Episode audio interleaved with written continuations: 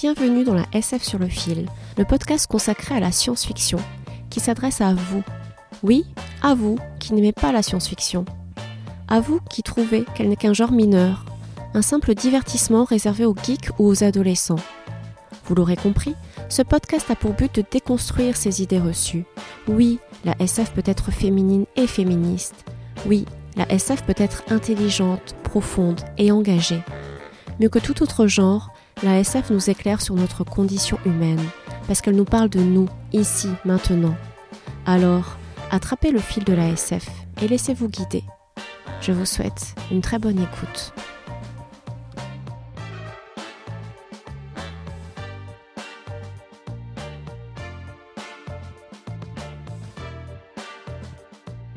J'ai tourné un téléfilm de deux fois une heure et demie, intitulé Le monde sur le fil, qui dépeint un monde où l'on peut créer des projections d'êtres humains avec un ordinateur.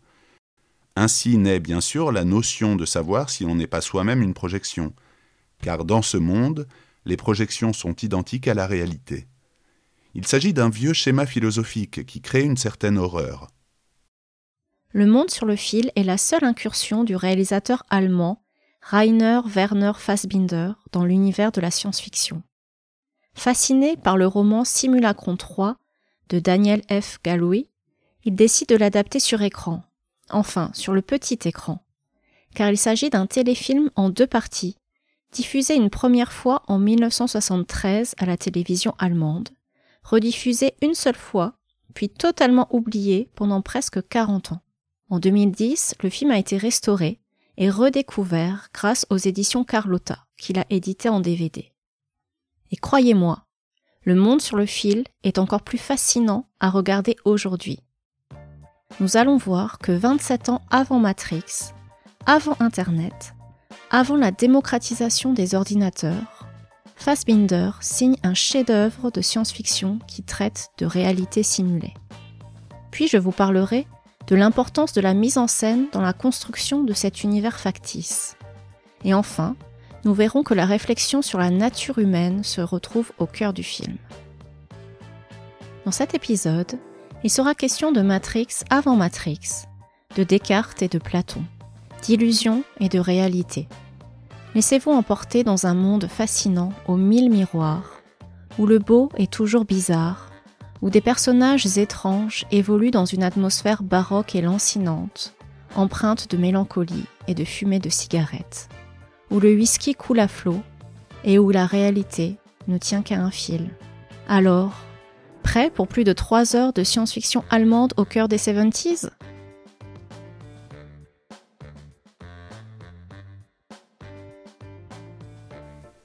L'histoire se déroule au sein d'un institut scientifique futuriste où un chercheur a mis au point un programme informatique de réalité virtuelle. Il s'agit du projet Simulacron. Comme son nom l'indique, son but est de simuler, au sein d'un monde artificiel, des événements sociaux, politiques et économiques, afin de fournir au gouvernement des pronostics fiables pour l'avenir. Dans ce monde virtuel, les 10 000 avatars appelés unités identitaires n'ont pas conscience d'être des programmes informatiques.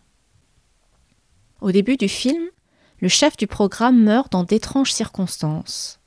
L'ingénieur Fred Stiller, notre héros, est nommé comme successeur. Lors d'une soirée organisée par le directeur de l'Institut, il assiste à la disparition de Gunther Lause, le chef de la sécurité. Mais quand il raconte cet événement, personne ne comprend de qui il parle. Personne n'a jamais entendu parler de Gunther Lause comme s'il n'avait jamais existé. Notre héros, Stiller, serait-il devenu fou ou paranoïaque? Ou aurait-il fait une découverte susceptible de tout remettre en question, même sa propre existence?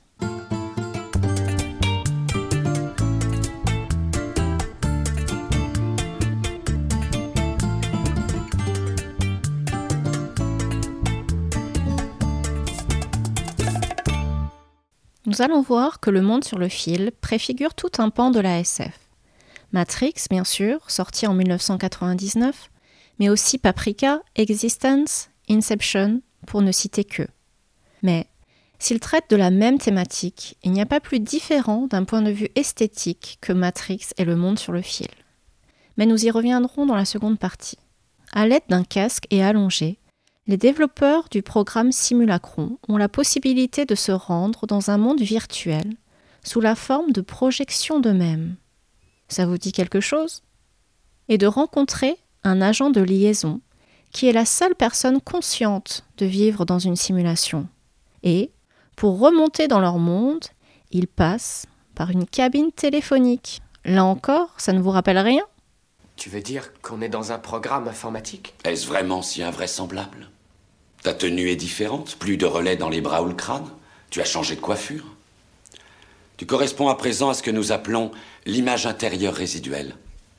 C'est une projection mentale de ton moi digital.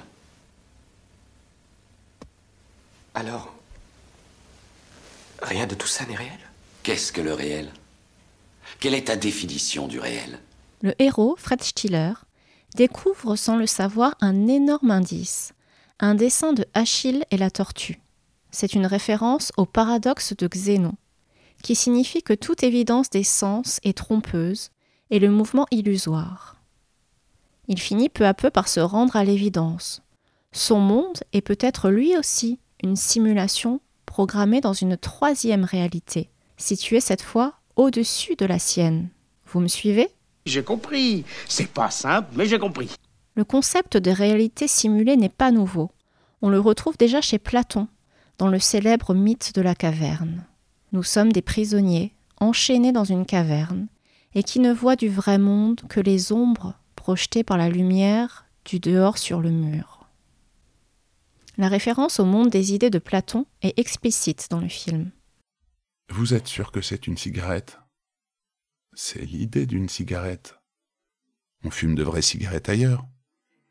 Là où de vrais hommes sont assis sur de vrais sièges. Est-ce un siège? Ou l'idée d'une idée? Philippe Cadic a lui aussi abordé ce sujet dans Simulacre. Et vous vous souvenez peut-être de sa conférence désormais culte à Metz, en 1977, où il affirmait que nous n'existions pas et que nous vivions dans une réalité virtuelle. Est-ce vrai que le monde existe? Est-ce vrai que le soleil brille? Oui, c'est vrai, nous l'avons vu. Comment est-il? Mais le père de la réalité simulée est le philosophe suédois Nick Bostrom, enseignant à l'université d'Oxford. Dans un article de 2003, Are We Living in a Computer Simulation? Bostrom démontre que s'il est possible de simuler des univers entiers, il est très probable que nous vivions dans une simulation informatique. Une civilisation hypertechnique disposant d'une grande puissance de calcul pourrait simuler des ancêtres, c'est-à-dire nous. L'hypothèse est très populaire aujourd'hui car défendue publiquement par des personnalités, certes controversées, comme Elon Musk. Well, maybe we're in a simulation right. Yeah.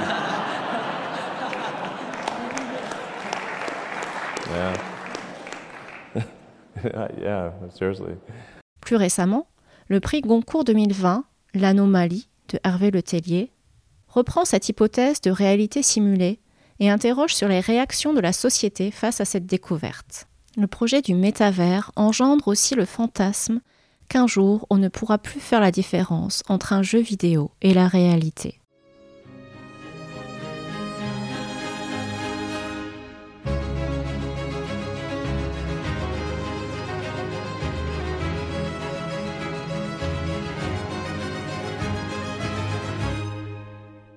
Nous allons voir que si Matrix a marqué le cinéma avec ses effets spéciaux, le fameux bullet time notamment, le monde sur le fil est à l'opposé esthétiquement. On retrouve l'univers somptueux et hypnotique de Fassbinder. Pour moi, il n'y a pas assez de superlatifs pour désigner la fascination qu'exerce ce film, et plus globalement, tout le cinéma de Fassbinder. D'ailleurs, vous l'aurez compris, le nom même de ce podcast est un clin d'œil et une déclaration d'amour à ce film. Je t'aime d'une façon que c'est pas possible de le dire. Grâce à une mise en scène complètement baroque, Fassbinder fait de ce monde une pure représentation, un spectacle, un artifice. Ici, plus que jamais, la forme est au service du fond. Par exemple, au tout début du film, l'image vacille. Un bec benzène était posé devant la caméra pour apporter cette idée de flou. On voit souvent les personnages à travers des vitres, des miroirs, sur le reflet des objets, derrière des grillages, derrière un aquarium, comme s'ils n'étaient pas directement perceptibles, comme s'ils n'étaient pas vraiment là. Les personnages, quant à eux, semblent souvent distants. Ils déambulent dans ce monde avec une certaine lenteur, lascivité. Ils sont mystérieux dans leur façon de parler, de bouger, de s'habiller, de se maquiller. Et ils boivent beaucoup, de whisky notamment, ils fument, ils font l'amour, ils dansent, dans une sorte de célébration glamour et triste d'un monde en décadence, qui s'achemine doucement vers sa fin, et que c'est beau. Le beau est toujours bizarre, disait Baudelaire. Dans le monde sur le fil, la bizarrerie est permanente.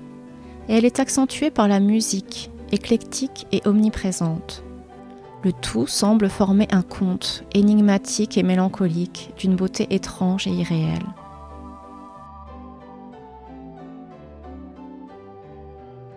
Mais le monde sur le fil pose avant tout la question de la définition de l'humanité. Qui suis-je si je ne suis pas réel? Mais si je ressens des émotions, si je peux aimer, si je peux sentir l'angoisse des espaces infinis qui m'entourent. Je ne suis pas un numéro, je suis un homme libre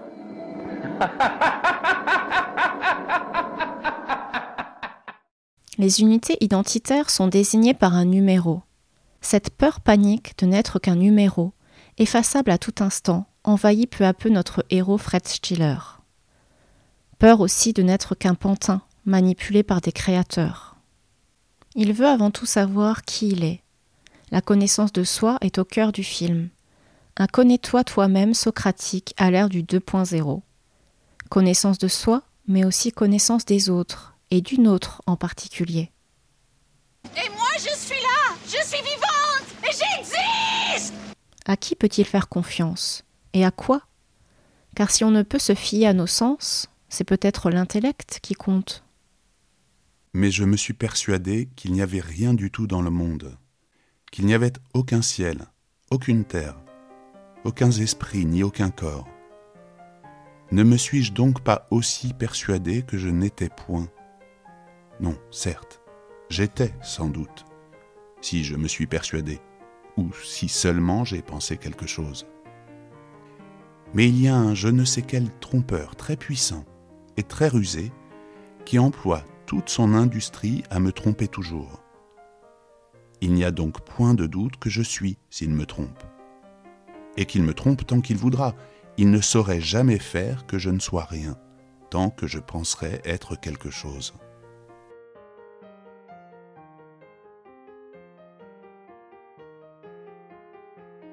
Descartes a déjà apporté une solution. Je pense donc je suis. Mais dans le livre comme dans le film, la solution est peut-être autre. Je suis aimé, donc je suis.